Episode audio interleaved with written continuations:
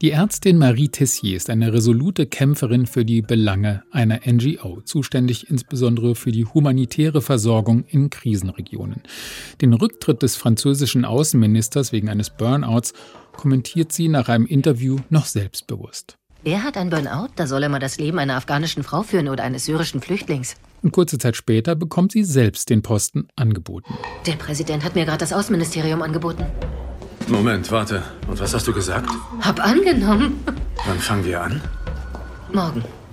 Wie, morgen ab heute? Ich meine das Übermorgen von gestern? Gleich am ersten Tag im neuen Amt wird sie mit einer Entführung in der Sahelzone konfrontiert, darunter zwei Franzosen. Offiziell darf kein Lösegeld bezahlt werden. Das ist die Maßgabe des Präsidenten, der sich ansonsten lieber um sein Oberlidlifting und die Lage seines Scheitels sorgt und von der Außenministerin in erster Linie Wirtschaftsförderung erwartet. Wie machen wir es also? Na, wir reden. Wenn das nicht funktioniert, zahlen wir. Aus geheimen Geldquellen, aber geben es nicht zu. Einerseits haben Sie Ausgaben, andererseits Einnahmen. Einnahmen? Na klar, Ihr Job ist es, das französische Know-how ins Ausland zu verkaufen. Machen Sie Verträge mit allem, was es gibt. Technologie, Parfum, dann Käse, Wein. Verkaufen Sie Frankreich. Da muss Marie aber schon auf europäischer Ebene klären, wie man mit dem Entführungsfall umgeht.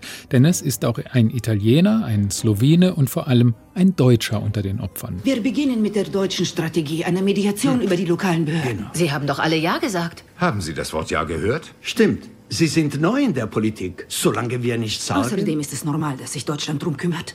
Wieso? Weil Deutschland sich immer kümmert, sobald es konkret wird. Die Franzosen sind die, die große Reden schwingen, große Positionen vertreten. Frankreich ist nicht das Land der Taten. Politik-Rookie Marie versucht mit Werf und Herzblut die Sicherheit der Geiseln zu gewährleisten. Dabei geht ziemlich vieles schief und die Entführung entwickelt sich für sie zum persönlichen Desaster. Darum geht es in sechs kurzweiligen Episoden.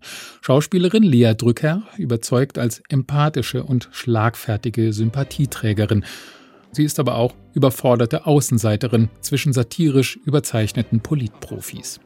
Während die Nöte und Zwänge und auch der humanitäre Sinn von Politik durchaus ernst genommen werden. Das spiegelt sich unter anderem im Verhältnis zu ihrer Tochter Emma. Früher warst du am Ende der Welt, aber hast mir vom Schlafengehen noch von Amputationen erzählt. Jetzt bist du in Paris und erzählst nichts.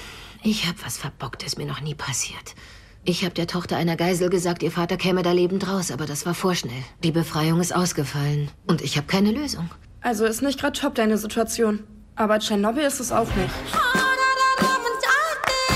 Die Serie karikiert mit viel schwarzem Humor und nicht immer politisch korrekt die Eitelkeit des Politikbetriebs, der vor allem demonstrieren will, alles unter Kontrolle zu haben. Und Marie lernt, dass sie ihre hohen moralischen Prinzipien schnell über Bord wirft, um zum Ziel zu kommen während die Terroristen im Niger ihren Job als Brotberuf betrachten. Das führt zu Monty Python ähnlichen absurden Situationen. Bevor Sie uns verlassen, muss ich mir ein Bild von den Haftbedingungen machen. So gehen wir vor hier im Lager. Also warum waren Sie in der Sahelzone? Ich bin als Tourist gekommen. Würden Sie sagen, dass Sie insgesamt gut behandelt wurden? Ja. Hat Ihnen die Bettwäsche gefallen? So lala. Nicht so schlecht. Äh, dazu kann ich nichts sagen. Ich hatte nicht meine Matratze.